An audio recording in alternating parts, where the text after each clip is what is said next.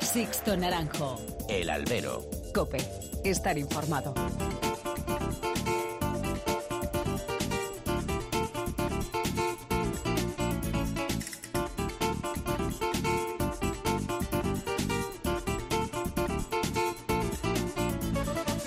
¿Qué tal? Muy buenas y bienvenidos a esta nueva emisión del Albero, a la cita con los toros que tenéis todas las semanas aquí en cope.es. Han recibido un cordial saludo de quien nos habla de Sixto Naranjo en nombre de todo el equipo que realiza este programa.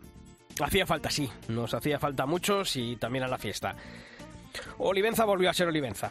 Hasta la preciosa localidad pacense volvieron este fin de semana a acercarse miles de aficionados llegados desde tierras extremeñas, desde muchos rincones más allá de nuestra España y también de otras latitudes más allá de nuestras fronteras. Se echaba mucho de menos ese ambiente festivo con los toros como eje de una fiesta que sobrepasa al mismo mundo taurino. Calles abarrotadas, bares imposibles de reservar, caravanas kilométricas en las carreteras para llegar hasta allí. Dos años y una pandemia después, Olivenza volvió a respirar el ambiente que por marzo nos hace reencontrarnos con una fiesta particular, que allí se vive de manera desbordada y a la que las principales figuras del escalafón se asoman para descorchar su temporada. Después está lo que sucede en el ruedo, y allí, en su gran mayoría, Olivenza también volvió a ser Olivenza, para lo bueno y también para lo menos bueno, para lo malo. Entre lo bueno, un nombre propio. Yo me quedo con el de Antonio Ferrera, que protagonizó una matinal de gran nivel en una encerrona con la que celebraba sus 25 aniversarios de Alternativa. Un festejo medido en lo taurino y electrizante en lo ambiental. Y todo con la importancia de un encierro encastado de Victorino Martín. Cinco orejas y un rabo y un indulto, el de Madero. Un toro muy en la línea cobra diezmos, un victorino encastado pero dotado de una superclase en su embestida.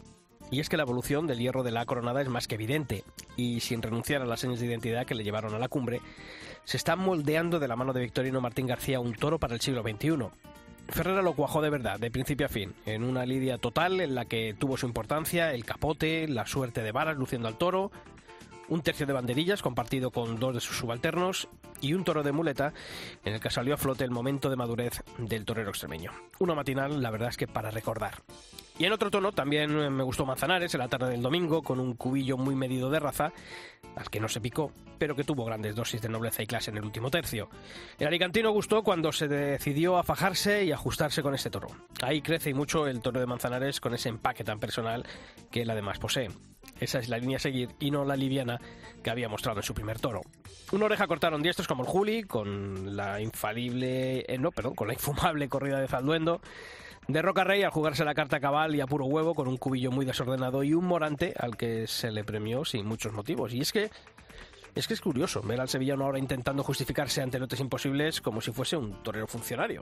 Yo la verdad es que prefería el morante que abreviaba cuando no veía posibilidades. Y apunten un novillero, el Alejandro Adame. El mexicano se los pasa muy cerca y tiene un oficio muy bien aprendido y puede ser una de las revelaciones de la temporada. Pero en Olivenza también hubo cosas menos buenas. Se volvió a tropezar en la piedra de ese medio toro escaso de trapío y sin casta que lastra los festejos. Zaldón y Cubillo son los culpables de ello este año. Que se tome nota aunque sí que no se va a hacer. También la organización de una feria que año a año vuelve a ser como vuelve a ver cómo situarse en las localidades sigue siendo un suplicio. Colas en las bocanas de los tendidos, aficionados mostrando entradas duplicadas, escaleras llenas de gente sin opción a una evacuación de emergencia si llegara el caso. No se puede, no se puede abusar tanto del paciente público de los toros. Por no hablar del trato a la prensa, que esa es otra historia que seguramente a vosotros, los que nos escucháis, os importe poco. Y hacéis bien. Comenzamos.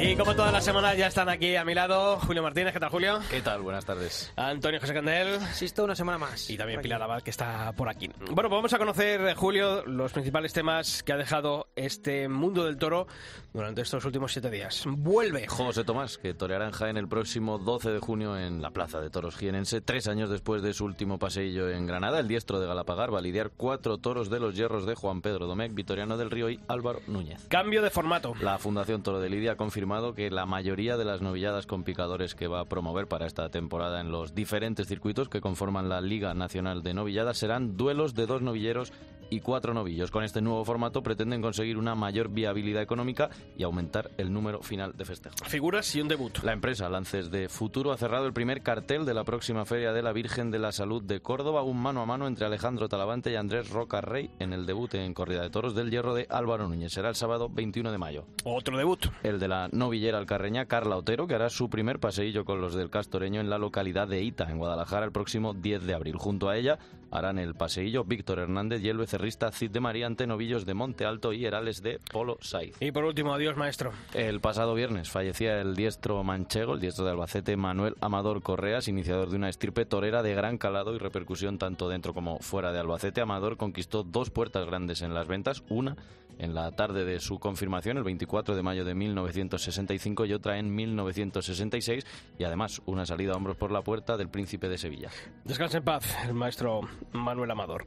Y como todas las semanas abrimos todos los canales de comunicación entre vosotros y esta redacción. Lo podéis hacer a través de las dos direcciones que tenemos del email, albero.cope.es y toros.cope.es y en las redes sociales nos podéis encontrar tanto en Facebook, si tecleáis facebook.com barra alberocope y nuestro usuario en la red social Twitter es arroba alberocope. Antonio, esta semana la noticia ha sido esa, no sé si vuelta, ¿no? Como siempre decimos, vuelve José Tomás. No se ha ido, pero tampoco vuelve, pero Tres tampoco años- tres regresa. años pero después. tres años después. Bueno, y lo hace Puede con ese formato, ¿no? Que nos ha dicho Julio, una corrida en solitario con cuatro toros.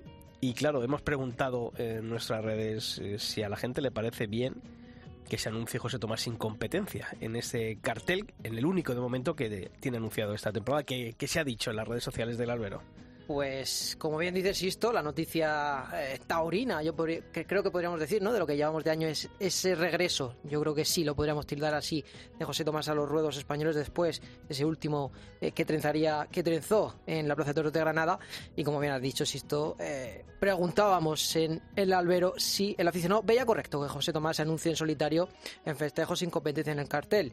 Pues eh, la solución, sí, en torno al 28%, y el no, pues eh, la verdad que una, una amplia mayoría para el no en es- con ese 71% eh, por ciento de los que bueno han creído a no oportuno opinar en este ¿Y los en este- comentarios? en este sentido. Y los comentarios, pues nuestro contertulio José Vega comentaba en Twitter que en otro momento no lo vería mal, pero hoy día, con la falta que hacen los puestos y dar a conocer a toreros a la sociedad, con el interés que tiene en la prensa no taurina, el único torero que lo tiene, creo que queda un poco descolgado y sin mucho fundamento. Jesús María González, por su parte, cree eh, que lo mejor que hubiese podido hacer historias con dos toreros que tengan pocas oportunidades, algo que ya ha hecho en más ocasiones, resalta, y eh, apostilla eh, que apostaría también por un regionador por delante, eh, pero parece ser, y como opina que no quieren competencias, Toro Olive piensa que es un torero que se ha ganado la libertad y el respeto en la plaza y por ello eh, tiene la opción de elegir la manera de encarar su carrera.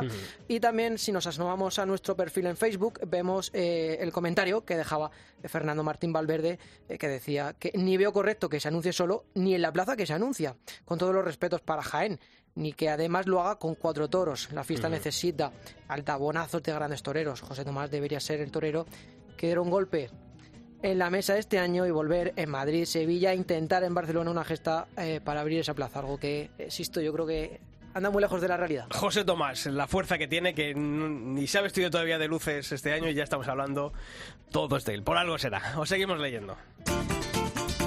Sixto Naranjo. El albero. Cope. Estar informado.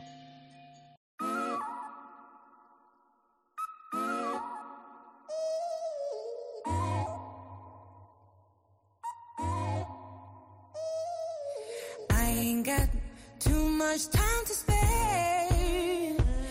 I'm in time for you to show how much I care. Wish that I would let you break my. Pues esta nueva edición del Albero la queremos comenzar hablando con un torero que no se lo ha pensado dos veces. Ha cogido el petate a gente, a su gente, y se ha ido hasta una zona que él conoce, porque él tiene ascendencia polaca, se ha ido hasta hacia la frontera de Polonia con Ucrania para ayudar a los refugiados que está dejando esta maldita guerra, esa invasión de Rusia a este país como es Ucrania. Sebastián Castella, torero, ¿qué tal? Muy buenas. Sí, ¿Qué tal? Muy buenas. Eh, ¿Dónde estás concretamente ahora? Eh, nosotros estamos hemos llegado a Varsovia porque tenemos que aquí eh, hacer entrega de medicamentos con una persona de, de confianza, un camionero, porque lo que había en Varsovia, digo en la frontera, no todo no, no, no había ningún contacto para poder meter lo que era los medicamentos que queremos que llegue a Ucrania, que es lo importante, digo donde sinceramente y realmente hace falta. Claro. Eh, ¿Qué os habéis encontrado cuando llegasteis a esa frontera de Polonia con Ucrania? Pues nos hemos encontrado mucha tristeza, ¿qué te voy a decir? Ya saben, muchas eh, familias, personas, mujeres, eh, niños desamparados y la verdad que un, un golpe muy fuerte. Uno que, la persona que tiene un mínimo de sensibilidad, sinceramente es, eh, es muy fuerte lo que está pasando. Además ya escuchando las, eh, las historias de cada persona que vienen de Kiev o que vienen de los pueblos ellos llaman eh, la hora de silencio, cuando supuestamente la línea verde, cuando dejan pasar a la gente. Ya eso es mentira. No existe porque cuando intentan salir la gente, los matan. Matan ya a los eh, civiles. Y sinceramente es duro. Y la gente que viene de los pueblos, pues dice que los chechenos que están entrando en los pueblos llegan a las casas, saquean, violan a las mujeres, matan a los hombres.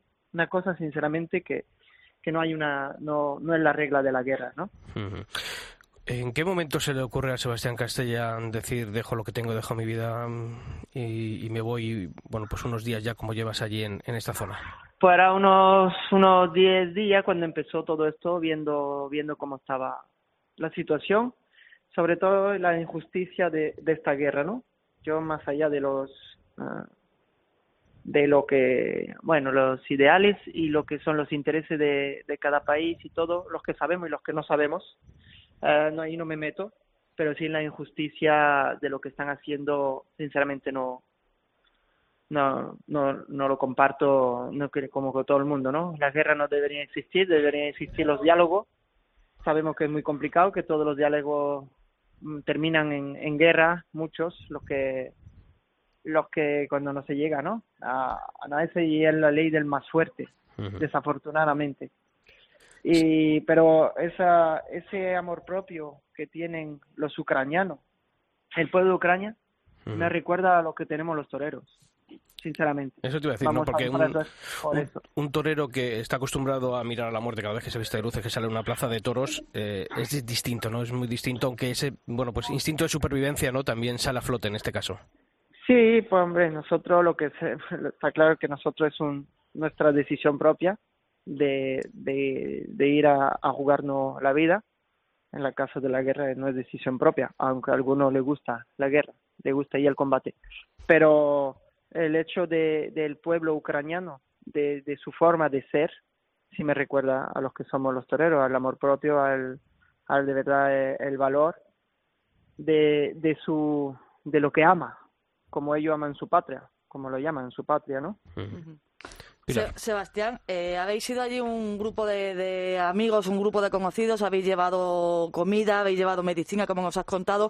¿Vais a traer también a, a ucranianos? ¿Vais a llevar a ucranianos a...? No, no. No, ¿no? No, no, no, no, no, no, no. Yo he venido aquí para apoyar, no para llevar a la gente. De hecho, aquí todas las personas que hemos llevado ah, mm, principalmente eh, señoras con sus hijos.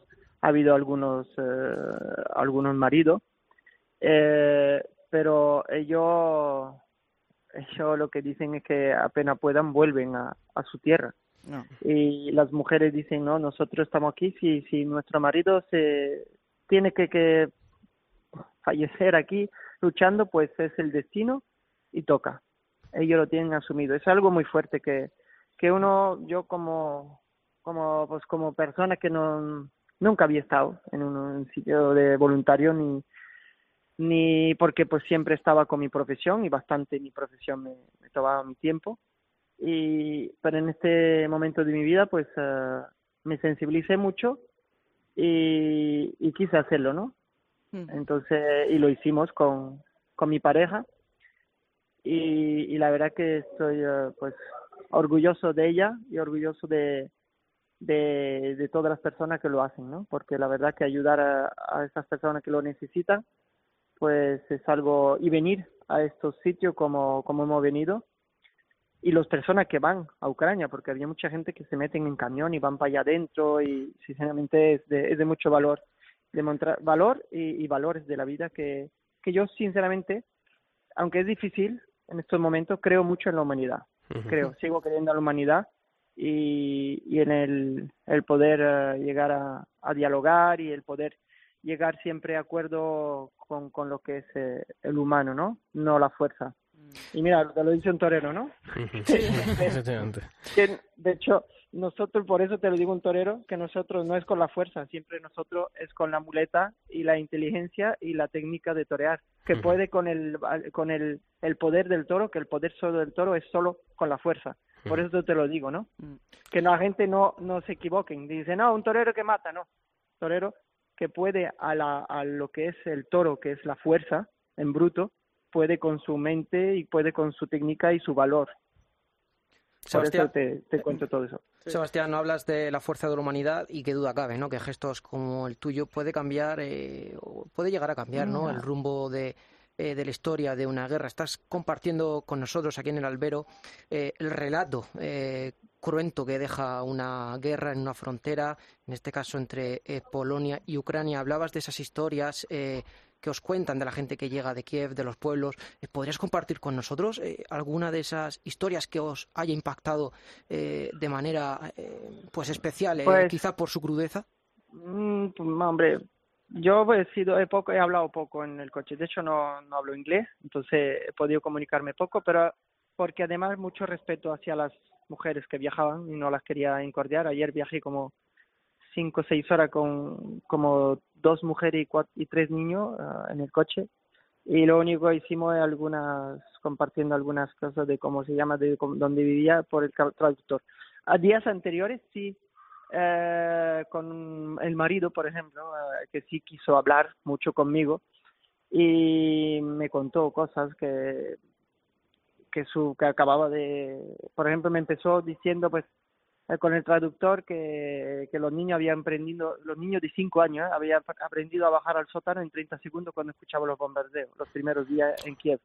Después eh, que acaba de recibir una muy mala noticia, porque yo le hice la pregunta, ¿habéis dejado algunos familiares atrás? Porque claro, es un hombre, digo, que me pregunta un poco porque viendo cómo son todos, que los hombres dicen, nosotros vamos a pelear, entonces me, me, me, sorprendió un poco porque era un señor de dos metros de alto, muy grande, muy fuerte. Digo, qué raro que nos ha quedado. Para mí, ¿no? Sinceramente, viendo cómo es todo. Entonces le hice la pregunta, pues, si habían dejado a familiares atrás y me dijeron que, bueno, habían dejado a, sus padres porque su padre era muy mayor, entonces no podía moverse, la mamá se quiso quedar con él, su hermano estaba eh, peleando, él no peleaba porque nunca había cogido un arma, era un diseñador gráfico que y acababa de tener con una, una lágrima mm, me, me dice al rato, acabo de tener una muy mala noticia, es que uno de mis amigos de la infancia eh, eh, con sus hijos en brazos andando por la calle acaba de explotar. Terrible. Y, y otra mujer, por ejemplo, que se quedó encerrada durante cinco días, eh, igual en un sótano, eh, con sus dos hijos, dos hijos de tres años y cinco años, muy chiquitos, que la que lo llevó, mm, Katia los llevó a lo que era donde llegan a la frontera andando, a lo que es uno de los campos de refugiados. Eh, pues se quedó, como le digo, se quedó cinco o seis días, cinco días eh, encerrada. Su marido estaba luchando y afortunadamente llegó el ejército eh, y le abrió de donde estaba en el sótano, pero se quedaron cinco días sin comer ni beber. Terrible. Y después otros tantos días hasta la frontera andando para poder salir de, de Ucrania, porque como le digo, eh, los primeros días lo que dicen sí, que se mandó, mandaron los rusos. No quiero meterme mucho en lo que son temas técnicos, pero sí lo que dicen ellos mismos, ¿eh? Eso es de boca de ellos, no es de boca de uno. Que, que al principio sí, pues mandaban los chavales eh, rusos de la, de la armada, del ejército, y no sabían ni a dónde iban eh, verdaderamente, pero que si, acto siguiente lo que entran son los chechenios y ellos sí hacen desastre eh, por donde pasan. Sebastián, ¿has recibido la llamada de algún compañero tuyo de, de profesión para interesarse, Sí, para mucho. ocuparse?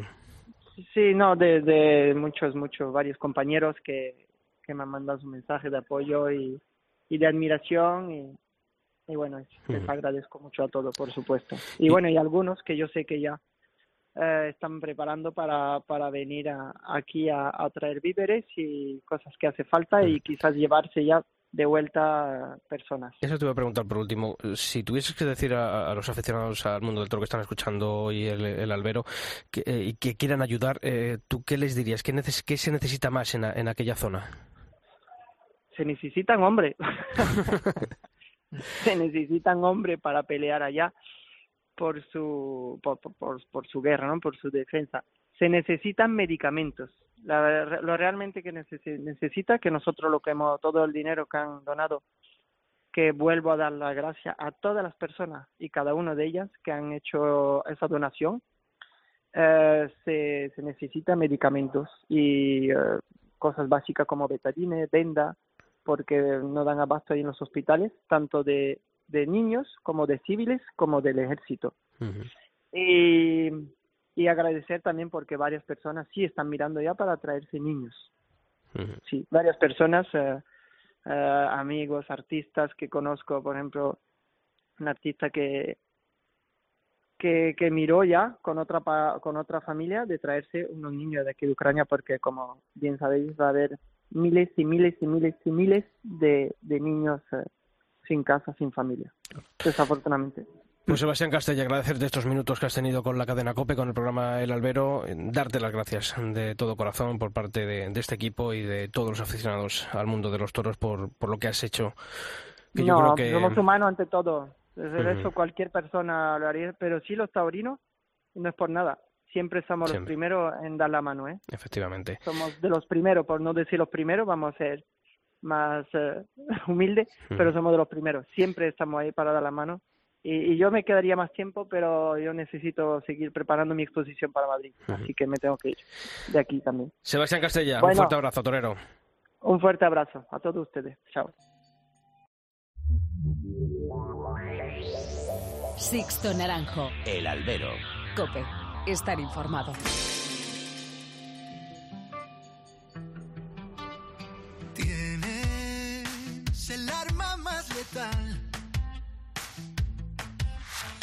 Sabes cómo hacer que me enganche cada vez que te vas.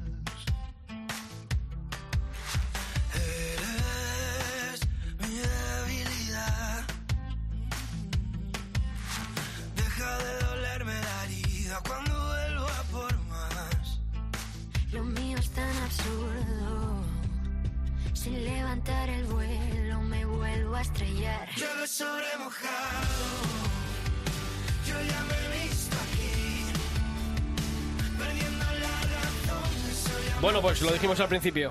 La noticia de la semana, Antonio decía que la noticia del año es la historia del albero esta semana. ¿eh? No, no podía ser menos. La contratación de José Tomás por parte de Tauroemoción para que lidie cuatro toros en solitario en la plaza de Jaén. Va a ser el próximo 12 de junio, una vez terminada la feria de San Isidro. Y por el camino, Julio, una larga negociación. La del torero con Alberto García, la cabeza visible de la empresa de Tauro Emoción, que seguramente haya cumplido el sueño de cualquiera que, que se aventure en esto del empresariado taurino. Y es que tener a José Tomás en tu plaza pues es lo máximo. Más que complicado ha sido largo en el tiempo, porque la verdad que desde que empezamos a hablar fue, fue hace tiempo ya, pero, pero bueno, eh, todo es fácil cuando, cuando siempre ambas partes quieren llegar a un acuerdo y, y la verdad que estoy súper ilusionado de que haya, nos haya escogido a nosotros y haya escogido la Plaza de Toros de Jaén. No es para menos. Lo que más ha sorprendido y como siempre que se habla de José Tomás, pues es que se haya levantado cierta polémica entre aficionados es el formato, ¿no? Lo comentábamos en esa pregunta que lanzamos esta semana en redes sociales. Cuatro toros para el solo sin entrar en rivalidad con otros compañeros. Y no es la primera vez que hace esto el torero de Galapagar, José Tomás, en, estos últimos años. Y en cualquier caso, es libre de hacerlo y, por supuesto, pues tiene la suficiente fuerza como para abrir una plaza de toros sin una feria de por medio, matar cuatro toros y poner bajo- boca abajo una ciudad entera. Creo que es el único que, que lo puede hacer. Sobre eso, si serán cuatro toros, si habrá rejonador por delante o alguna sorpresa, pues nos saca de dudas el empresario. Va a ser una, algo diferente, va a ser una corrida con cuatro toros solamente y sin ir anclada a un abono de una feria. O sea que facilidades para la gente, pues, pues todas. No es lo mismo tener que sacar un abono de cuatro o cinco festejos que sacar solo un festejo. Y se empiezan a vender las entradas ahora, en, o sea, el día 17 a las 10 de la noche. Y, bueno, pues yo creo que van a volar por las sensaciones que tengo. Y otra de las preguntas, porque sabemos que va a, hacer, va a haber una peregrinación de aficionados a Jaén, yo ya conozco unos cuantos que tienen hotel de momento, antes de que salgan las entradas, pero la otra pregunta que, que se hacen muchos, y también me la hago yo, ¿no? Es cualquier aficionado al mundo de los toros es, ¿solo Jaén? ¿Habrá alguna tarde más para José Tomás? Nosotros nos hemos limitado a negociar esta y la verdad que no sabemos eh, si va a torear más o no. Yo por el bien de la fiesta, pues ojalá, eh, porque la verdad que lo que él es capaz de mover va más allá de, de lo que es los aficionados y, y es muy beneficioso para la fiesta. Ojalá, ojalá esta corrida salga contento, feliz y le motive para seguir toreando más corridas. Eso es. Y lo que decías tú, peregrinación a Jaén, que va a registrar sin duda un lleno histórico. Aquí no hace falta llamar a un pitoniso. Eso es- está claro, no solo en, la plaza de ese lleno, eso se da por descontado, sino pues en toda la ciudad de Jaén. De hecho, encontrar un hotel, ya lo decías, o una mesa en un restaurante el 12 de junio en Jaén, pues he puesto aquí que es más difícil que tu Atleti y el de José Tomás gane este año la liga. Jaena es brutal, eh, fue anunciar aún no ni sacar los precios ni las entradas a la venta y en dos horas se agotaron los hoteles en, en la ciudad. El impacto económico que va a tener ese fin de semana, no solo para Jaén, sino para la provincia, va a ser una pasada y la verdad que pues todo el mundo encantado, las autoridades, la Diputación, el Ayuntamiento, pues porque esto nadie se lo esperaba. La verdad que lo hemos llevado muy muy en secreto, que es como hay que llevar las cosas cuando se quiere que salgan bien y bueno, pues un éxito y feliz todos. Pues ya lo saben, 12 de junio, Plaza de Toros de Jaén, vuelve José Tomás, tras tres años sin torear, después de aquella tarde en Granada. Va a lidiar cuatro toros en solitario de Juan Pedro, de Victoriano, el debut de Álvaro Núñez, y polémicas aparte, que tore José Tomás es una buena noticia para todos porque lleva el toreo, aunque sea por un día, al lugar que ocupó siempre y al que, por desgracia, el resto de toreros no consiguen llegar. Bueno, y para ver para conocer cómo ha caído la contratación de José Tomás en Jaén, que no creo yo que haya caído muy mal allí en la capital, en la ciudad andaluza. No tiene pinta, ¿verdad? Contamos como siempre con nuestro buen amigo José Luis Marín Bale, es director de Jaén Taurino en las 7 de la televisión de, de Jaén y está aquí esta semana en el albero. José Luis, ¿qué tal? Muy buenas. Hola, Sisto, muy buenas tardes. Encantado una vez más de hablar con vosotros en el albero. Oye, y sobre todo, qué diferencia, que siempre cuando hablamos contigo en el mes de octubre para contar lo ves. que ha pasado en la feria de Jaén, siempre la- el pesimismo, siempre uf, esto con lo que ha sido. Bueno, la verdad es que ahora es distinto, ¿eh, José Luis? El tono y, y sobre todo lo que, lo que de lo que vamos a hablar, ¿no? Y es que Jaén se ha puesto en, en órbita taurina por una buena noticia como es la de José Tomás. Oye, ¿cómo ha caído allí eh, entre los aficionados, tú que conoces el sentir de la afición de, de Jaén, esta, esta actuación de José Tomás? Pues mira, voy a hacer mío ese, ese principio que dice que los últimos serán los primeros. Y en vez de ser- en vez de que me llaméis en el mes de octubre para ver cómo ha quedado la Feria de San Lucas, me estoy llamando en el mes de marzo. que yo creo que en todos los años que, que llevamos hablando allí en el albero, me parece que es la primera vez. Insisto, yo te lo voy a resumir en dos palabras: en expectación y, e ilusión. ¿Sabes? La expectación por las nubes es tremendo y la ilusión también, porque ten en cuenta lo que una corrida de toros va a generar para nuestra ciudad. ¿sabes? Entonces, eso a nivel taurino, para quienes vivimos el toro con intensidad en, en Jaén durante todo el año, para nosotros es algo, es algo muy potente. Pero es que luego, aparte, eh, no se trata solo de una corrida de toros más, sino que es el debut como matador de toros de José Tomás en Jaén. Que estamos hablando que son más de 25 años de matador de toros y no había toreado nunca como, como matador ¿eh? de toros de, de luce. Nunca, pe- claro. Entonces, mm, nosotros, los aficionados jienenses, sabíamos que la única opción que tendríamos, si algún día ocurriría, para poder ver a José Tomás en Jaén, tendría que ser en este contexto. En junio, con motivo de la Feria de la Virgen de la Capilla, porque ya sabemos que José Tomás pues no, no alarga sus temporadas, o por lo menos en esta, en esta etapa reciente en la que está toreando, que no, que no, no se prodiga mucho, claro, era inimaginable verlo torear en octubre. Si, si no vemos a otros toreros, pues a José Tomás menos, ¿no? Entonces, claro, y te voy a decir una cosa, eh, es que nadie se imaginaba esto. Es que nadie se imaginaba esto porque hace unos días se presentaba una novillada sin caballos que se va a celebrar para inauguración de la temporada en Jaén y muchos aficionados cabreados diciendo que, hombre, que cómo era esto de organizar una sin caballos para inaugurar la temporada en vez de una corrida de toros. Entonces, claro, se levantaron la- la- Joder. los comentarios, las controversias, La las verdad es cosas. que el cambio es considerable. ¿eh? Claro, y, y a nosotros nos decían desde la escuela, dice, no, no, no ha dicho Alberto, no ha dicho Tauro Emoción que están organizando una cosa para junio. Bueno, vale, pero es que nadie se esperaba esto. Y ahora la, pre- la- la la pregunta, la pregunta es, y también abro aquí el debate a, a Julio y a, y a Antonio, eh, ¿vosotros eh, consideráis este formato que normalmente ya, hombre, en Granada le vimos con un, con un rejoneador por delante? Con el caballito. En el anterior, en Algeciras, toreó un mano a mano con Miguel Ángel Pereira. Ahora ya directamente eh, va a torear los cuatro toros él solo. Eh, ¿Vosotros creéis que José Tomás tendría que entrar en ese circuito eh, en el que compitiese con otros toreros? ¿Al empresario le conviene o no le conviene? José Luis, ¿allí cómo ha caído esto de, del- de la actuación insolitaria de José Tomás? Pues, hombre, mm, te vuelvo a decir, eh, eh, es, tremendo. O sea, Claro. na- Allí se eh, mira na- poco, nadie- ¿no? es Si va o deja de ir con que, cosa con que, es que a mí hace un rato, hace un rato me acaba de enviar un amigo por WhatsApp diciendo, oye, esto es verdad. Y yo, pero vamos a ver si hace tres días que se ha hecho público. La gente no se lo cree todavía. La gente, la gente no se lo cree, no se lo cree todavía para nada. Y claro, pues luego ya hay todo tipo de comentarios. José Tomás con cuatro toros, pues dice la gente, ¿y por qué no tarea con seis para una vez que viene? ¿Sabes? Eh, también, ¿qué pasa? Eh, como somos la última feria del año, estamos acostumbrados a esperar hasta final de temporada. Si encima te anuncian la corrida con cuatro toros, pues a la gente eh, le sabe a poco. También los comentarios, pues, ya hay mucha gente que da por hecho que, que habrá un rejoneador por delante, cuando todavía la empresa ni siquiera ha presentado el cartel que está previsto que sea No, la... pero ya ha confirmado que Sí, ya nos ha dicho... el empresario ha dicho que no, que cuatro toros y, y al bar. En la Claro. presentación de la encerrona de Emilio de Justo, lo hemos preguntado, lo hemos escuchado hace unos minutos y nos ha dicho que. Habrá que ver de quién son los obreros. Por aquello de, pues igual regala alguno. Claro, claro. Y luego, luego también, pues, ya otro tipo de comentarios, como diciendo, bueno, cuatro toros, pues entonces la entrada será más barata, porque si dos toros me lo están quitando, el festejo se termina antes, hay menos. En fin, Eso es cierto. ese tipo de comentarios. Y luego si hay una cosa que, que, que os lo voy a trasladar, ¿no? Eh, se ha anunciado que este festejo se va a presentar el martes y que las taquillas saldrán a la venta las entradas por internet el jueves por la noche. Hay mucha, mucha, mucha, mucha preocupación entre los aficionados de Jaén diciendo, pero a ver, a ver si va a resultar que va a tener más facilidad para comprar la entrada un tío de Pontevedra que un tío que vive aquí en el barrio San Ildefonso. ¿sabes? claro. Entonces, ese, ese tipo de comentarios pues también están ahí. Y claro, de cara a los aficionados jienenses de la capital, pues también eso ha generado mucho, no voy a decir malestar, pero sí preocupación. No, la- eh, vamos, lo cierto es que el termómetro eh, de esa opinión pública respecto a, a la reaparición, tildémoslo como queramos, de José Tomás en, en la Plaza de Toros de Jaén, yo creo que ya venía, y aquí en el albero ya lo hemos visto, ¿no? Cómo venía también marcándose a partir de, mm, de esa encuesta que lanzábamos en el albero. Evidentemente, opinión de todos los gustos.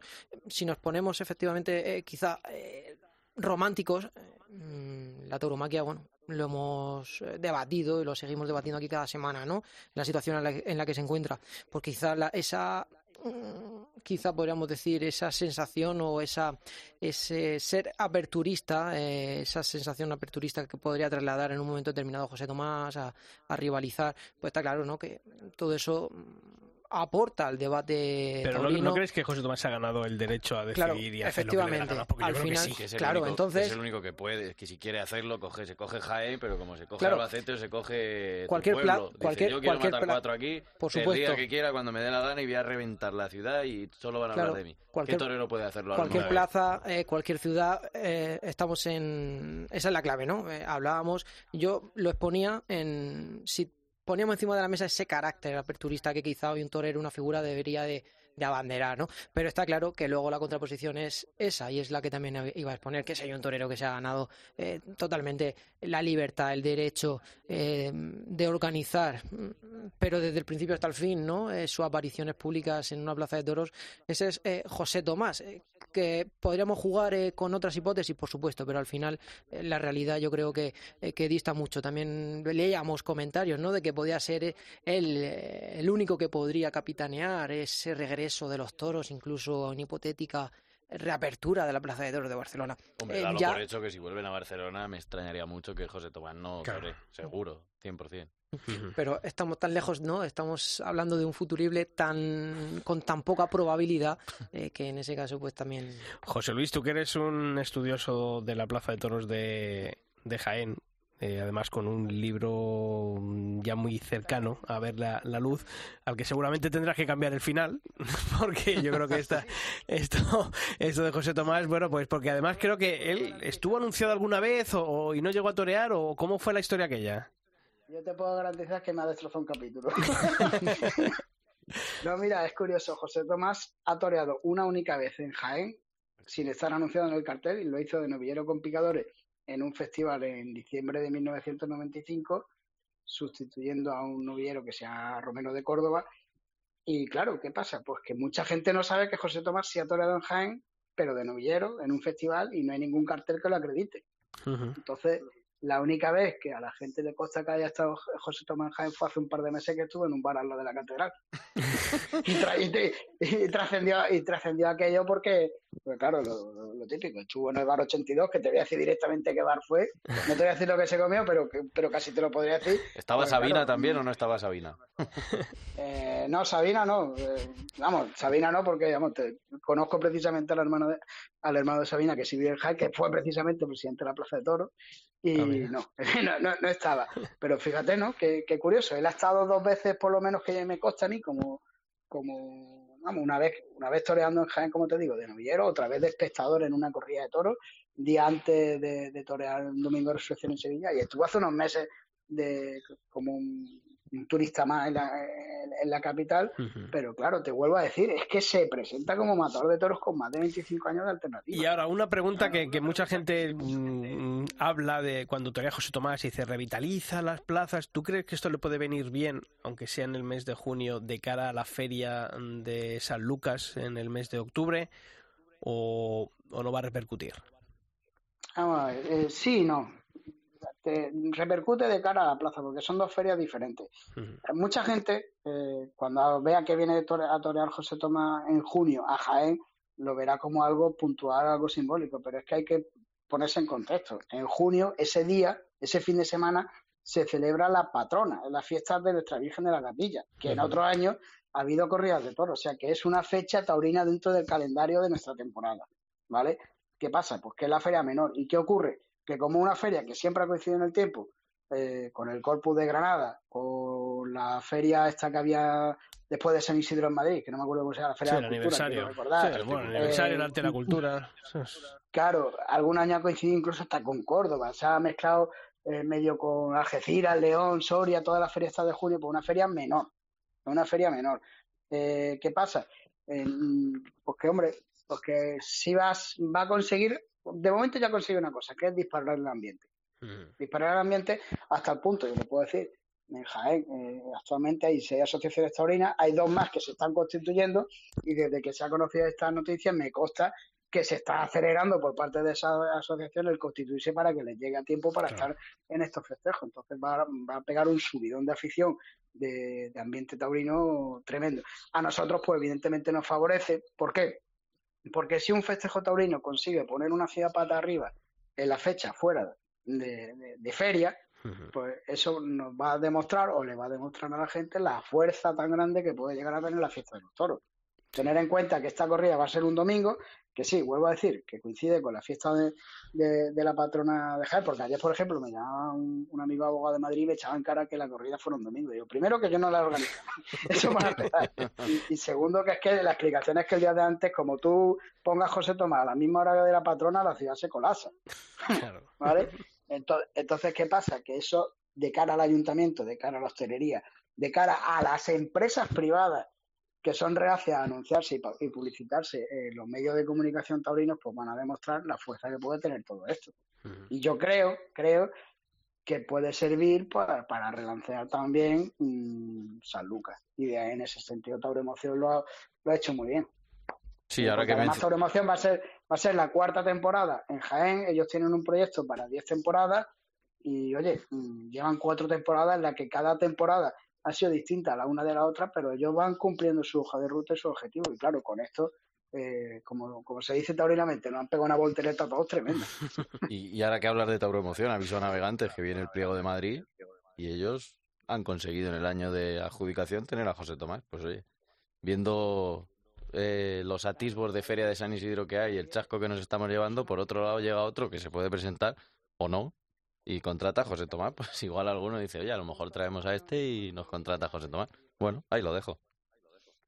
No, yo la- ahí, Julio, quizá. mm, No tiene algún caso un socio, porque Tauromoción no tiene. Sí, bueno, pero Y, y en el caso de que, de que pudiera ser, ¿no? Al final, Julio también antes eh, hacía hincapié en esa idea de que José Tomás elige el dónde, el cómo, ¿no? Y el cuándo. Y efectivamente yo creo que José Tomás hoy, eh, nos guste más o nos guste menos, eh, su iniciativa taurina yo creo que anda lejos todavía de la calle de, de la Sí, calle Alcalá. Yo creo que también. Yo creo que, que entre sus planes más cercanos no, no, me, no me da a mí que esté actuar en las ventas. José Luis Marimel, como siempre, muchísimas gracias por haber estado aquí analizando esa, ese anuncio de la actuación de José Tomás en la Plaza de Toros de Jaén ese próximo mes de junio. Que lo pases muy bien, que sé que estás en además en una ciudad preciosa, que a mí me encanta ir mucho en el mes de agosto, así que disfruta de ella y después disfruta de tu Jaén, ¿vale? Además, hace, hace un momento me acordé de ti, porque estaba precisamente comiendo en el lugar donde nos vimos este verano. Y lo vamos a decir, estoy en Huelva. Que no es mal sitio. Un fuerte abrazo. Sí, un fuerte abrazo a todos y nada, si queréis venir a Jaén, avisadme con tiempo que, que me consta que ya están las cosas complicadas para comer ese día. Y ¿eh? tanto, y tanto. Allí estaremos. Un fuerte abrazo. Venga, un abrazo a Sixto todos. Naranjo. El albero. Cope. Estar informado.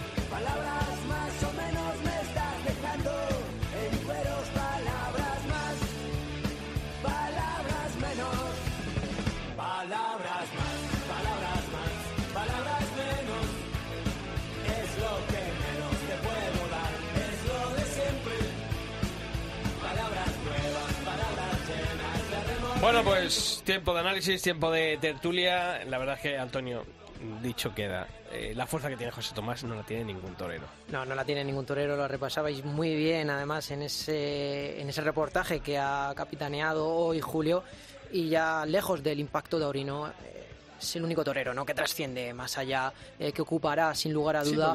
y luego Por poner nombres, ¿no? Es que no veo yo ahora mismo a un Juan Ortega, a un Pablo Aguado, a- incluso a Roca Rey diciendo me encierro con cuatro toros y, y el impacto mediático que tiene una actuación de José Tomás no la tiene, No, la sobrepasa ningún torero a día de hoy. solo la tiene José Tomás, no la sobrepasa ningún torero y es una pena, eh, y hablábamos también de ello, que el efecto José Tomás eh, al final se, se- se diluya en el efecto del día. Quiero decir que hablábamos eh, de que pueda revitalizar, de ese sentimiento revitalizador que otorga José Tomás su presencia en una plaza de toros, pero mm, no sé. eh, expongo mis dudas, ¿no? A la hora de, eh, de creer, ¿no? Que esa revitalización, pues vaya, en este caso, en este caso de la reaparición de la reaparición de José Tomás en Jaén, vaya más allá de ese 12 de junio. Derivar efectos secundarios más allá de esa fecha, yo creo, eh, eh, que es eh, muy complicado. Pues precisamente con quien hoy hemos invitado a la tertulia con nuestro compañero de Cope Valladolid, Juan García Tejedor, estuvimos hablando de José Tomás este fin de semana en Olivenza y él decía que no venga José Tomás a Valladolid, que no venga José Tomás a Valladolid. Juan García Tejedor, ¿qué tal? Muy buenas. Hola Sixto, muy buenas. ¿Que vaya José Tomás o que no vaya José Tomás a Valladolid? Bueno, pues eh, es que no lo sé, la verdad es que en, en el formato que ha salido ahora mismo, yo no quiero a José Tomás en Valladolid. Estoy Mm. diciendo una barbaridad, ¿eh? Pero, pero tengo el, el porqué y si queréis os lo explico. José Tomás eh, conlleva una expectación tan inusitada que a lo mejor lo que puede ser una feria de dos, tres cárteles en San Pedro Regalado, puesto que cae este año San Pedro Regalado en fin de semana y se puede hacer por parte de la empresa eh, una feria un poquito más extensa, pues a lo mejor nos limitaría pues a una tarde de cuatro toros. A Oscar Puente no le gusta eso, ¿eh? Evidentemente, a Oscar Puente no le gusta. No, pero es que el problema es, ojalá fíjate fuera la plaza de toros a lo mejor municipal, ¿no? Porque aquí, claro, para unas cosas es bueno y para otras es malo que sea de, de carácter privado, ¿no? Eh, al final el ayuntamiento, pues, pues, pues no se va a meter, ¿no? Y, y ¿por qué no? ¿no? Si, si ahora eh, lo hemos visto en Olivenza, lo que tiran los toros, la economía que mueven los toros, ¿no? Eh, pero claro, poner en un formato de cuatro toros a José Tomás, o como hace unos años, eh, un rejoneador por delante y José Tomás, eh, bueno, Hombre, pues, pues y creo también que te- tiene sus, sus- También te digo una cosa, Juan. eh, la- los pensamientos de José Tomás van un poquito más en plazas que están eh, en esa delgada línea de, de llevar una, un declive más que evidente. Las ¿no? últimas tres en Eh, Andalucía, sí, sí, ¿o no? eh, Algeciras, Granada y sí, Jaén. y ahora Tenía Jaén. animes, es verdad, pero Sí, la pandemia, pero la pandemia le, lo dejó. Y yo creo que, hombre, que, es que que el abono de Valladolid está, Jaén- está muy consolidado, ¿eh? Como muy para... consolidado, pero el, el caso es Jaén, sí, o sea. Jaén es una plaza que siempre la teníamos ahí eh, en el aficionado taurino eh, al último de la feria, Sí. vamos, de, de la temporada San Lucas, eh, una feria cortita, Sí. a los toreros les costaba ya ir porque ya estaban pensando en otras, en otras latitudes, eh, entonces pues siempre eran carteles de otra manera, ¿no? ¿Qué pasa? Bueno, pues que yo entiendo que por parte de la empresa Tauromoción eh, pues quieran también esas plazas pues, echarlas a, a Sí. ¿no? Y, bueno, pues porque que en junio esté dando toros Jaén, pues creo que es muy importante y creo que es una estrategia de marketing muy importante. Sí, además en una fecha en la que tampoco hay muchos festejos después de, de una vez terminado San Isidro y creo que vamos, es que aunque fuese San Isidro, es que funcionar va a funcionar con José Tomás. Está claro, sí, incluso, pero Hombre, yo claro, pensaba, claro, digo, sí, no Valladolid, que pero que cualquier capital de Valladolid, tú no quieres, pregúntale a la alcaldesa de Gijón, si le dice que va José Tomás, se hace taurina. Pues si meter a José Tomás, ya lo decía Alberto, la diputación, el ayuntamiento, todo el mundo quiere, sean, aunque sean antitaurinos, hombre. Bueno, pero que te hemos Depende llamado- de los socios. Te- También, también, depende de los socios de, de la plaza. Oye, pero que, Juan, que te hemos llamado para, para ver qué tal ha ido tu, tu debut en, en Olivenza. José Tomás va a debutar en, en Jaén, pero tú has debutado en Olivenza. ¿Qué tal ha sido la experiencia? Bueno, pues yo, yo debuté el, el sábado en, en la corrida de Zalduendo y el debut Qué no pudo ser fenomenal, peor. fenomenal debut. Oye, vol- volvemos, vol- volvemos a, a las mismas de siempre, ¿no? O sea, ferias, eh, como esta de Olivenza, ¿no? Y que se vuelva a tropezar siempre la misma piedra del ganado. eh, que- o sea, que, que yo comprendo que no va a ir el Juli allí a matar una de Samuel. y yo pasó lo mismo. Pero es que mm, con la expectación que había el sábado, eh, esa plaza llena a reventar más allá de, de lo que incluso cabía en la plaza, eh, porque lo pudimos comprobar en primera persona. Y, y al final uno sale, bueno, sí, cortó una oreja al Juli, eh, Morante por allí en plan pega pases y pone ladrillos. eh, eh, bueno, pues no sé, una tarde que, que Emilio de Justo, que yo creo que no le hace nada bien entrar en esos carteles de figuras, si entra para eso, porque al final se, se le arrastra. Se aburguesa. el- sí, se le, le arrastra el, esa, ese mal ambiente que luego se crea en la plaza con según va transcurriendo la corrida y, y al final paga las Y luego pesa en consecuencias. Madrid, que luego eso en Claro. Madrid te toman nota. Sí, porque a nosotros no le toman nota a nadie la matrícula y sin embargo Emilio, oye, pues en Olivenza no estuviste, bueno, pero es que claro, en Olivenza tuvo que... ¿no? ¿No te parece eso que al final siempre el pecado es el del ganado que se elige para este tipo de festejos? Sí, pero el pecado es el ganado, el comportamiento del ganado. O sea, esto es un melón. Hasta que no le abres no sabes cómo es. Sí, el pero problema es la presentación de ese ganado. aparte, pero- Zalduendo que sabemos la trayectoria, ¿no? De Ujú. Zalduendo. Eh, luego lo que has dicho, que es muy importante. Eh, Morante, en plan de rompo el paseillo y hago el paripé, de que había más papel vendido que aforo cabe en la plaza y hasta el tercer toro no se termina de colocar la gente, pues porque nos vamos estrechando todos en la localidad. Hay que darse cuenta que al final solo tienes una nalga, valga la vulgaridad, ¿no? Sentada en el, en el cemento. Eh, y desde luego, evidentemente, eh, no le viene nada bien a Emilio de Justo entrar esa dinámica. Emilio de Justo es una figura del toreo. Es una figura del toreo de otra manera. Eh, Para las grandes un- plazas, para las grandes plazas Claro, está. ahí está, ahí está. Y, y luego también, quien tiene mucho que perder puede ser hasta Olivenza, ¿no? O sea, porque al final, si te vas a desplazar, si te vas a gastar un dinero como aficionado a los toros y vas a tener esto un año y otro año y otro año, pues evidentemente vas a decir, pues es de las plazas prescindibles, ¿no? Yo creo que las cosas hay que cuidarlas, hay que cuidarlas y desde luego, por favor, esto es como lo de Bellosino hace unos años, que ibas a ver lo de Bellosino y sabías que iba a ser un fiasco ganadero total y lo de Zalduendo, pues toros, lo vimos, el 365, el 354 de camada, que luego dirán, no, les hemos cerrado los de 14 años empezando por el 3, me parece muy bien. Pero ahí la selección, la verdad es que es bastante que desear. Entonces, pues yo creo que sí, que es verdad que todos, por parte de la empresa y por parte de, de- de- de los toreros, porque claro, al final esas corridas de toros no nos vamos a engañar, las piden los toreros. Las Sí, piden sí, las claro, figuras, obviamente. ¿eh? Hombre, claro. Entonces, entonces yo, eh, vamos, Aquí eh, la culpa es repartida. allí- Aquí cuando vayan a el- confesarse el con el obispo, de su- con el cura de su pueblo, que tendrán todos que, que pedir perdón, porque el sexto, el sexto bis, ¿te acuerdas? Sí, ¿no? Que todo sí. salió sin divisa, ¿no? sí, sí, sí, no, no, o sea, pero un, Eso es infame, ¿no? Eso es como se dice, no, Eh, presuntamente, presuntamente, bueno, que todos se presuntamente, imaginar. igual ¿no? Igual falló, Todos, hombre. No, no, sí, presuntamente el que. Totalmente de acuerdo. Eh, presuntamente de los pitones, eh, presuntamente. No, pero al final yo creo que estoy... me quedo con Olivenza, perdona, asisto Sí. en, en- en todo lo que monta Olivenza alrededor, ¿no? Que también es muy importante para, para la fiesta de Sí. los toros, ¿no? No, eso lo he dicho O sea, eh, al principio. de- Yo creo que De gastronomía, hablamos de todo. La puesta en escena es sensacional Ujú. y desde luego... Y es de lo poco que le queda el apoyo ya. a Olivenza, ¿eh? Sí, sí, fue un reventón. Eh, eh, es más, incluso más que los últimos años antes de la pandemia, que había perdido, yo había notado, yo el otro día echaba cuenta, no sé si eran 14, 15 años los que llevo yendo a, a Olivenza, y es verdad que aquello, en cuanto al ambiente, había sufrido un declive, no es lo mismo la Olivenza de hace tres años que la de hace 12. Yo creo en ese en ese contexto yo creo que podríamos entrar también a analizar y lo recordaba también Juan García aquel año eh, de aquellos escándalos, ¿no? Con los toros de Bellosino.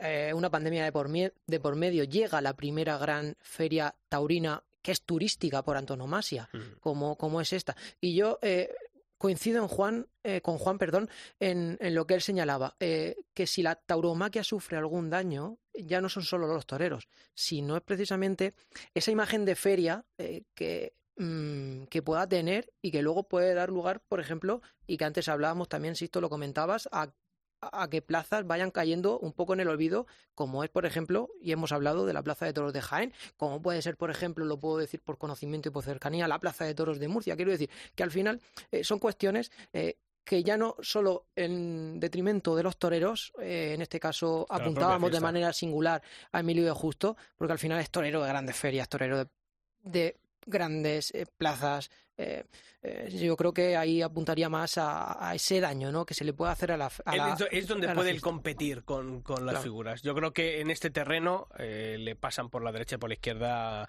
eh, el otro día el Juli, por ejemplo, o Morante si le da por torear ese día y le sale un Y, toro. mu- y mucho público del que va. Yo ahora pe- pensaba en eh, la cultura taurina como más allá de lo que pasa en la plaza, el gran público. El año que viene muchos van a volver a Valdemorillo y la feria ha sido una, una mierda, con perdón. Y Olivenza seguramente, salvo lo de. Ferrera, también ha sido fatal. Y los que llevan yendo toda la vida van a volver a ir, más Sí, por sí. El, el ambiente que, Sí. se, que se genera. Luego ya lo que pasa en la plaza, pues muchos de esos a Emilio de Justo no lo conocen.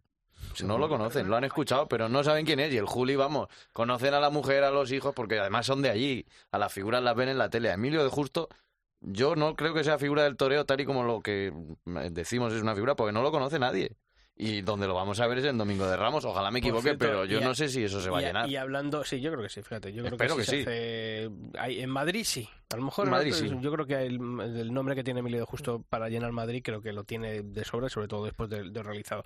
Pero hablando de figuras, eh, yo lo decía en el editorial, Juan, Joroba, Morante, pues ¿qué quieres que te diga? Me gustaba más el Morante que tiraba por la calle del medio. Y, y decía, oye, que esto no lo veo. Y ahora tenemos que estar viendo a Morante. No quiero dar nombres, ¿no? Pero. Ahora los haters de Morante nos hemos convertido en los que antes nos encantaba Morante. A mí me encantaba ver a esa gente que decía, yo he pagado 100 euros para que tores y yo, ah, me ría. Ahora soy yo, ahora el que digo, que no, que no tores, que lo mate, que no vale. No, pero eh, parece como que tiene que justificarse, ¿no? Todas las tardes ahora como, no sé, parece como que ha recaído sobre el peso de todos los carteles, de todas las ferias. Y el otro día allí, jo, es que, pues sinceramente, verle allí intentando pegar pases a una mona, Iba a decir, no, una mona. mm, que no se movía, que... Ejecutando la suerte de matar. Sí, Es que se nos ha olvidado el otro día cómo entró Morante a matar. Yo prefería al Morante de antes. O sea, Claro. yo sé que Morante puede ser o que salga por una puerta o que salga por la otra, y no la de la enfermería, precisamente. Pero, pero es que desde luego lo que está claro es que Morante es un torero con una tauromaquia muy particular y era como los que iban a ver a Curro a la maestranza con el Romero puesto en la solapa y solo por hacerle verle hacer el paseillo pagaban lo que, lo que hubiera que pagar. Ahora Morante se tiene que justificar hasta más de 100 tardes esta temporada. sí, sí, sí. Ojo, eh, que se si nos es- puede hacer muy larga la temporada. eh, Hombre, más se le puede hacer a Lili. que- Por ejemplo. Y, y Sánchez Araujo, el hombre. Es que también. o sea, mira, otra cosa que se hablaba en el tendido, en el tendido el otro día. La cuadrilla de Morante está preparada para esta temporada tan enorme que tiene programada. Buena reflexión. Sí, sí. Claro, porque es que, eh, eh, claro, hay que pegar la oreja del aficionado. Es que, es hay, que- una hay que- cosa. hay que recordar que las figuras de hace unas décadas, cuando se llegaban a las 100 corridas de toros, tenían unas cuadrillas súper preparadas. Hombre, si quieres te puedo decir la de Roberto Domínguez. Yo niño que me la sé todavía de me- memoria con Ángel Majano, Curro Cruz y Faiki, pero eran eran peones Cruz, qué grande. que, que, se ha- que hacían ellos solo la faena, ¿no? Porque, claro, pues, pues la pájara le va a entrar a un torero, ¿no? Y, y, y- y, claro, los puertos de primera categoría, pues hay que pasarles y se pueden pasar a 100 o se pueden pasar a 20 y bajados de la bicicleta. Entonces, eh, ojito con estas cosas y, también para cuidarlas. Y se nos olvida una cosa volviendo al tema de Olivenza, eh, que es importante. A las ferias estas de tanto atractivo van de todos los aficionados, pero es que el aficionado bueno es el que le gusta ver un buen cartel y en el cartel una buena ganadería. Y no estamos hablando de aficionados toristas ni toreristas. Estamos hablando de aficionados completos. Pero eso ya no existen. cartel y toreros. Claro, existimos. O sea, yo me existen los que pero ahora ya público, cuatro. público, olvídate Claro, de eso. cuatro que estamos ahí como el que va a ver una película de Federico Fellini él solo al cine es- con subtítulos en astrohúngaro. Poquitos, Pero muy que, poquitos. que tampoco hay que exigir que, que- que haya aficionados más, más avezados. A mí realmente. ni mucho a mí me menos. da igual, yo no le pido el carnet, pero, yo sí le que es pido. verdad, pero sí que es verdad Sí. que lo que hay que pedir, o sea, que no hay, no hay por qué tener que ir a Olivenza y tener que ir a ver una vez al duendo. O sea, que, No, eso por supuesto. que, o sea, que creo que hay ganaderías que dentro del encaste Domecq pueden dar mejor resultado, pueden dar mejor juego. Es que Zalduendo, quizá quitando el espejismo este de la corrida de Madrid que salió a hombros Antonio Ferrera, pues pues tampoco sea, mm, ha demostrado nada del otro mundo, ¿no? Estos últimos años y siempre que se ha asomado a estas ferias, pues pues ha pegado un petardo y es que las cosas son así, ¿no? El rumbo que tomó la ganadería cuando la compró el recientemente fallecido Alberto Balleres, pues mm, bueno, pues quita- quitando esa corrida de, de Madrid, pues el resto tampoco ha sido el decir, bueno, invita a la esperanza, ¿no? La corrida de Cubillo, pues, pues igual, es una corrida, es una ganadería que en los últimos segunda, años. que Claro, no eso yo también lo olvida, decía en una de las plaza de crónicas. segunda, que, claro, no hay que, que no hay que olvidar que Olivenza, desde el año que toreó José Tomás, para que José Tomás fuese allí a torear, se hizo plaza de segunda categoría. Y eso algunos lo han olvidado. O sea, me parece que ya el toro de Olivenza y Olivenza, no, Faria de La tercera. no, exigencia no, me da la igual, exigencia. pero el toro tiene que El ser toro el tiene toro que de ser segunda. de segunda, O sea, o sea, que den rabos y patas, pero el toro tiene que salir. Pero claro, por ejemplo, foto... la, la corrida de Cubillo, pues una corrida mm, sin rematar, fofa. O sea, con kilos sí, pero fofa, o sea, no, no estaba rematada. Y luego es verdad, la ganadería de Núñez del Cubillo en estos últimos años ha pegado un bajón considerable, considerable. O sea, eh, no me vale, sí, el toro de Manzanares al que le cortó una oreja, sí, mucha, no, mucha nobleza, mucha clase, pero oiga, es que creo que tenía una foto, no sé si al final la guardé o no la guardé, del toro, después de pasar por el tercio de varas, no hay absolutamente ni un rasguño sobre la anatomía del toro. Fue un toro al que se toreó prácticamente, se puede decir, sin picar. La divisa y poco más. Y poco más. O sea, es que no hubo ni un rasguño. O sea, no es decir esa la típica frase, ¿no? Que le gusta mucho a Carmelo decir que no, no en Telemadrid. Ni pa' un Ni análisis. para un análisis. Bueno, pues es que lo del análisis ya no es ni, ni para un test de, anti- de, de serológicos de esto que te hacen una, un pinchacito. Bueno, pues no hubo nada. Entonces, claro, dices tú. Cago en la leche. Mm, eh, yo no vengo aquí a ver una corrida torista, pero sí que. mm, bueno, corrida de toros. Una corrida esa- de toros. ¿Y no creéis que es hacia dónde vamos? No, donde estamos. Sí, sí, por supuesto, por supuesto. Sí, sí, estoy de acuerdo contigo. Es, es hacia donde vamos, pero, pero es que no tendría que ser así. Yo el otro día lo O sea ponía que- en lo ponía en un tuit que era nos hemos cargado la importancia de las vueltas al ruido a- al, al ruido estamos de camino de las vueltas al ruedo los indultos ya no tienen ninguna importancia no tiene importancia ya la suerte de varas y de lo próximo es la muerte la muerte del toro vamos, sí, ¿no? vamos Pues de como camino a eso el indulto de un toro y luego coger, irse arrastrado a, a- a- a los corrales y no dársele la vuelta al ruedo. Porque, Es que- y eso porque es se ha perdido, se ha perdido la ¿eh? esencia de lo que tiene que ser indulto. El indulto Claro. es un, un premio al toro, al comportamiento del toro y en consecuencia uno, hecho, a la selección al ganadero. Pero lo que no puede ser es que se busque el indulto, como está pasando en muchas ocasiones, como el otro día con Carlos Domínguez en la novillada, que se busque el indulto para premiar al torero, para que al torero no se le escape el triunfo, para que haya la foto y la reseña en los portales diciendo fulanito ha indultado un toro. Lo primero, el torero no indulta ningún toro porque el que le indulta es el palco. Eso es. Eso para empezar. Eh, y segundo, eso tiene que ser un premio para el toro, no para intentar conseguir que, oye, que mi torero ya esté... Y claro, a los chavales le vuelven locos, y a, a los chavales y a los que no son chavales, porque en cuanto empieza una mínima petición interesada de vamos a indultar al toro este. Empieza ya aquello de baratarse, la faena del chaval el otro día se fue de madre, ya no sabía si tenía que seguir toreando, si tenía que seguir, le pegó, sí, sí, un collejón bastante gordo que el escafoide se lo fastidió. Al día siguiente ya andaba con el cabestrillo allí. Entonces, claro, dices tú, ostras, es que se pierde la esencia de lo que tiene que ser eh, los premios, la vuelta al ruedo, el indulto, o sea, todo, todo se banaliza de una manera en el que el rito, que al final esta fiesta eh, se basa en la- el mantenimiento de ese rito, ¿no? De- de- pero ese rito con sentido, no un rito por hacerlo, sino porque todo tiene su porqué, pues se pierde totalmente. Sí, sí, estoy de acuerdo que, que es así y desde luego es, es complicado, ¿no? Es complicado. ¿De Antonio Ferrera no hablamos? Antonio Ferrera me encantó. ¿Y de, Sa- y de San Isidro? Fenomenal. Me encantó. ¿Y de San Isidro no hablamos también? Eh, ahí está. Ju- Julio, Julio, Julio, Julio estaba el, el otro, ayer por la tarde estaba indignadísimo. Me decía, "Joder, esto vaya, vaya mierda de feria. Yo decía, tranquilo, tranquilo, Julio. Claro, hemos visto hasta ahora el, el, el orillo, ¿no? Como decía una amiga mía, el Sí, orillo, el sí. orillo, porque que, claro, por encima, pues cuando te empiezan a sacar los primeros platos que son los más jugosos, los más apetitosos. Claro, dices, ese es el lío. Claro, joder, la quinta con Morante, el Juli Pablo Aguado, ah, cartelazo, Qué buena, claro. Y aparte luego otra- Ta- Talavante Juan Ortega con la de Jandilla, mano a mano. ¡Guau! Claro, aquello se cae, ¿no? Pero claro, cuando hay que ya ver los carteles completos y la feria mm, de veintitantos días. Ocho confirmaciones y una alternativa. Ocho, claro, bueno. Ocho pero también- A mí confirmaciones. las confirmaciones no me. No, ha habido- no me- el problema no es que Madrid. Rufo, Alejandro. Marco, Fernando Adrián, porque se dijo, pero hay algunas que, chico, ponlas en, en, en agosto, El pero... es que Madrid en los últimos años, en los últimos años eh, eh, ha vetado, o sea, no ha vetado, pero sí que ha dejado de lado la oportunidad a Sí, muchos eso sí es jóvenes. cierto. y, y, nos- Delta y- siempre ponía y nos hemos, y muchísimas. nos hemos quejado, ¿eh? Entonces, por eso yo, eh, las confirmaciones de alternativa, eh, hay algunas que a lo mejor, oye, si uno empieza ya a rascar, ve, Abrir que a cartel mejor- y abaratar. Claro. Abrir cartel y Pero no veo mal que haya, que haya confirmaciones de, No. de alternativa. Quizá, claro, el número 8 pues nos llama la atención cuando hemos pasado Sí, de- bueno, es prácticamente que nulas a, Isabel- a pasar.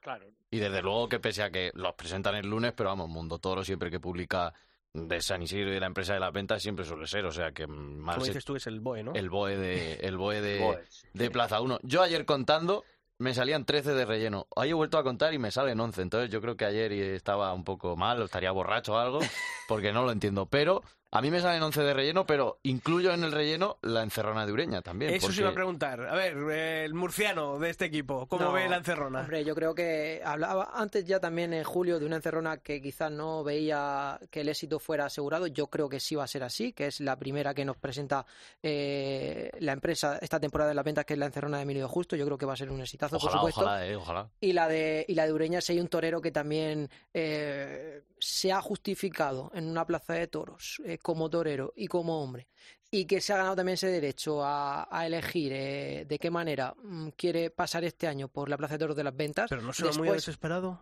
Mm, Yo, Claro. yo no creo, no creo que suena desesperado y podemos traer de nuevo a, a esta, a esta mesa eh, las palabras del empresario de Sevilla cuando dijo que directamente no había hablado eh, con Paco Sí, Ureña. ¿Cómo están siendo las negociaciones con Paco Ureña? ¿Cómo están tratando a un Paco Ureña que viene de triunfar en Madrid, de triunfar Sí, en Bilbao, de vale. triunfar en, en todas las plazas y además en tardes históricas? Eh, yo creo que al final Paco Ureña eh, ya ha llegado a ese tope, ¿no? De la paciencia a la hora de ne- poder negociar su presencia que parece que tiene que seguir justificándola, que parece Pero que estamos olvidando pero fíjate toda que- esa temporada 2019. Yo, por supuesto, eh, no solo eh, como aficionado o como que me decía Sisto como murciano, yo creo que la, eh, la presencia de Paco Ureña en una feria de San Isidro como esta, que es la feria de San Isidro del reencuentro, eh, vamos, se ha ganado el derecho a elegir cómo y cuándo, por Pero supuesto no- que no sí. muy ¿Y, cuán- y si- y y si sale- cuántos triunfos ha, cuántos triunfos ha tenido Ureña? Si lo hemos eh, justificado como que ya era figura y lo- ahora parece que es el que es el bueno, el pobre, es la víctima.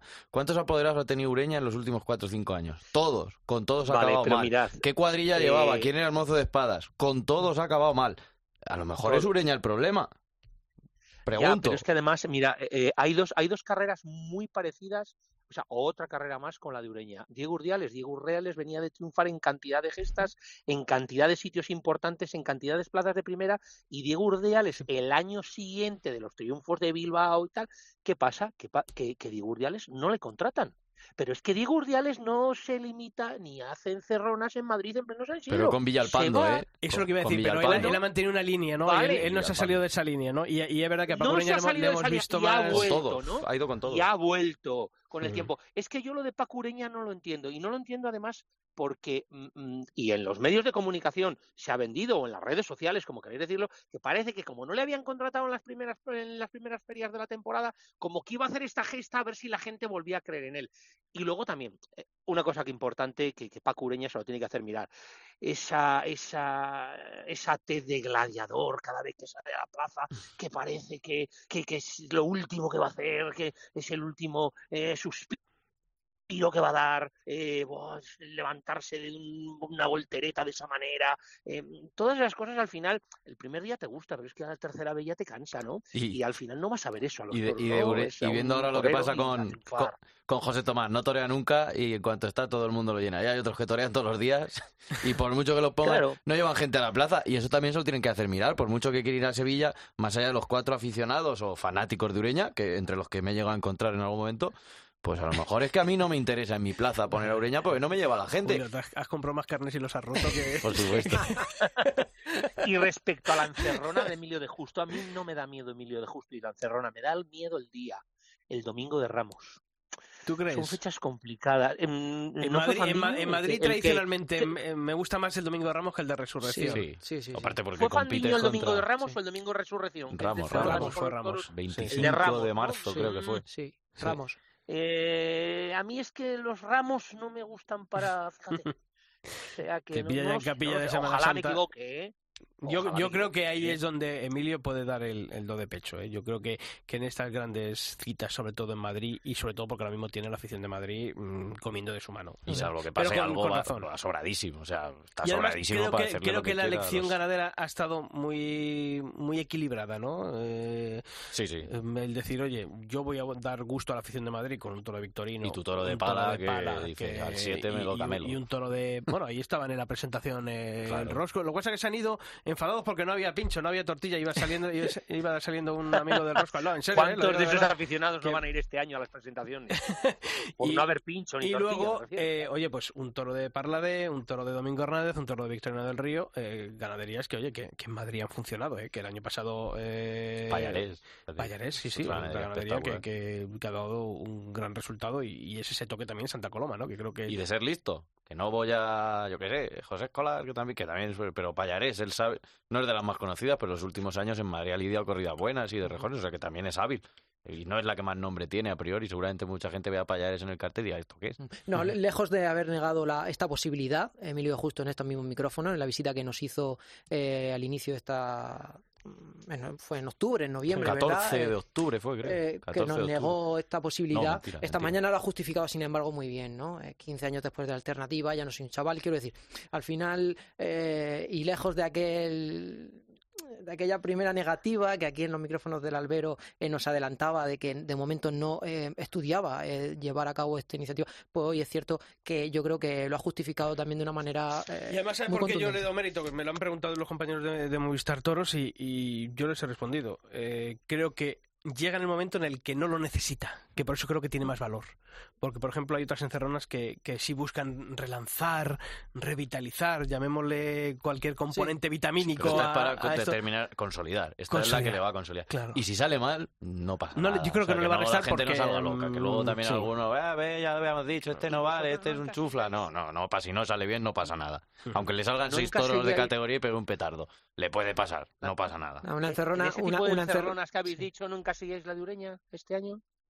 ¿El día 21? Yo es que no le, no le veo De sentido relanzar. ningún Sí, sí, claro, claro, claro. Por eso digo que es la diferencia, ¿no? Como que, que es que- Ah, es que a Paco joder, Ureña yo- le hace, es que a Paco Ureña le hace falta. Sí, pero yo no diría relanzar. Yo- no, no, pero yo no, yo creo que Paco Ureña no quiere relanzar su carrera. Yo creo que Paco Ureña Quiere reivindicarse. quiere reivindicarse, que no están contando con él en los despachos, en ferias como en Sevilla, y eso no puede ser para un torero que en 2019, en la última temporada de la mm, permitidme la, la, una- la- la- la expresión de la normalidad, eh, mm, rompía mm, toda- todos los registros históricos de las plazas a las que iba. Y ahí tenemos Bilbao, y ahí tenemos Madrid, y ahí tenemos Pero ¿y plazas si de le Francia. sale mal? Quiero decir, pues si le sale mal, eh, mm, pues yo confiamos en que no sea así, porque Claro. yo creo que la tauromaquia ¿eh? necesita a un torero Ni como idea de qué es, como es Es, la diferencia, no. es la diferencia entre. Claro, entre uno y otro. Pero de todas maneras, yo creo que tenemos que matizar.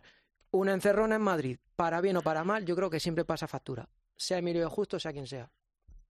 Sí, mira la última del CID. Sí. O sea, Sí. aquella de Vitorino. Esa ya el CID terminó de... ¿Te acuerdas de alguna? Y- y la- y la- del de difunto, Morante, y la- la de Fandiño y que la del terminó de funcionar. Sí, no, es verdad que... Y la de Fandiño, y la de Fandiño. Sí, bueno, que, bueno, que de este- Fandiño esta semana hemos estado tan a gusto que llevamos ya aquí un buen rato, nos hemos pasado de, de la duración Pues habitual. imagínate la semana que viene que ya sí que van a estar negro Los sobre blanco los carteles. Con reportaje Bueno, gracioso, ¿eh? Juan, la pregunta es, ¿vas a volver a Olivenza? Volveré a Olivenza por el ambiente, desde luego, ¿no? y porque bien. yo creo que, que la tauromaquia se lo merece, claro que que sí. volvamos a Olivenza y que nosotros, los que nos dedicamos un poco a, a la comunicación del, del mundo del toro, estemos allí, ¿no? Eh, Mm. Creo que Olivenza o Jaén, me da lo mismo, ¿no? Pero ve, Juan, como realmente los toros y lo que pasa en la plaza luego es lo de menos. Igual que pasó este, o sea, lo de menos entre comillas, el ambiente, pasártelo bien, eso es fundamental. Luego vas a otros sitios y sí, los toros están muy bien, pero luego no hay nada que hacer. Sí, pero sí Eh, puede ser te- una tarde- Evidentemente, y una- con tanta confirmación en Madrid nos va a tocar volver a Valladolid a las 2 de la mañana. O sea, porque es que va a ser tremendo a la hora que vamos a salir de los toros de San Isidro, que ese es otro problema que hay que ir pensando. No me lo cuentes que tengo que madrugar mucho yo, que eso va a ser peor para mí. O sea, que no te quejes. Juan García Tejedor, un fuerte abrazo y, y nos vemos Venga, pronto. compañeros, gracias, adiós. La otra gran pregunta es, ¿cuándo vais a debutar los dos en Olivenza? Yo ya me apunto a la próxima temporada, Sisto, me voy contigo. Yo en Valdemorillo ya soy, me he empadronado. General. Yo es que soy, me- soy de Valdemorillo, me gusta más Valdemorillo. Pero Olivenza, pues alguna vez habrá, habrá Tenéis, que tenéis que buscar en Albacete alguna Olivenza... Ellín, en su día, Ellín Ellín en su día. era- tenía mucha fama, había mucho Paquirri, Damaso, pero ya se perdió Se quedó. Bueno, que lo dicho, que la semana que viene ya tenemos carteles, habrá que analizarlos aquí eh, en el Albero, ¿no? San Isidro, 28 días de... ¿A quién llamamos? ¿A quién llamamos? Al empresario, ¿no? Sí, hombre, yo, creo que intentaremos, ¿no? A Miguel Parece. A Roberto. Bueno, pobre, pobre Miguel Avellán, que hoy le llamaba ese portero que tuvisteis en el Madrid en los años 80. Francisco. Eh, Paco por ese, Paco eso no me salía a mí, que tengo prohibido decir palabrotas. Eh, le llamaba Talavante hoy a, a Miguel Avellán en la presentación de la, de la encerrona de Emilio Justo. Pobre, pobre Miguel Avellán, por Dios, hombre, confundirle y decía, no sé qué le quería decir la gracia de, de la Copa de Europa, que no sé qué, del equipo ese que sois vosotros, que ha ganado y que nosotros el Atleti no, y bueno, pues le ha salido, ha quedado un poco ridículo ese, ese señor portero. Bueno, chicos, que la semana que viene más, ¿de acuerdo? Qué maravilloso placer, Sisto. Julio. Y con San Isidro ya. Y con San Isidro a todos. Y con esta despedida, ya sabéis que vosotros tenéis toda la información taurina durante todos los días de la semana en nuestra web, en cope.es barra toros, y que nosotros volvemos el próximo miércoles aquí, en el Albero. ¡Feliz semana!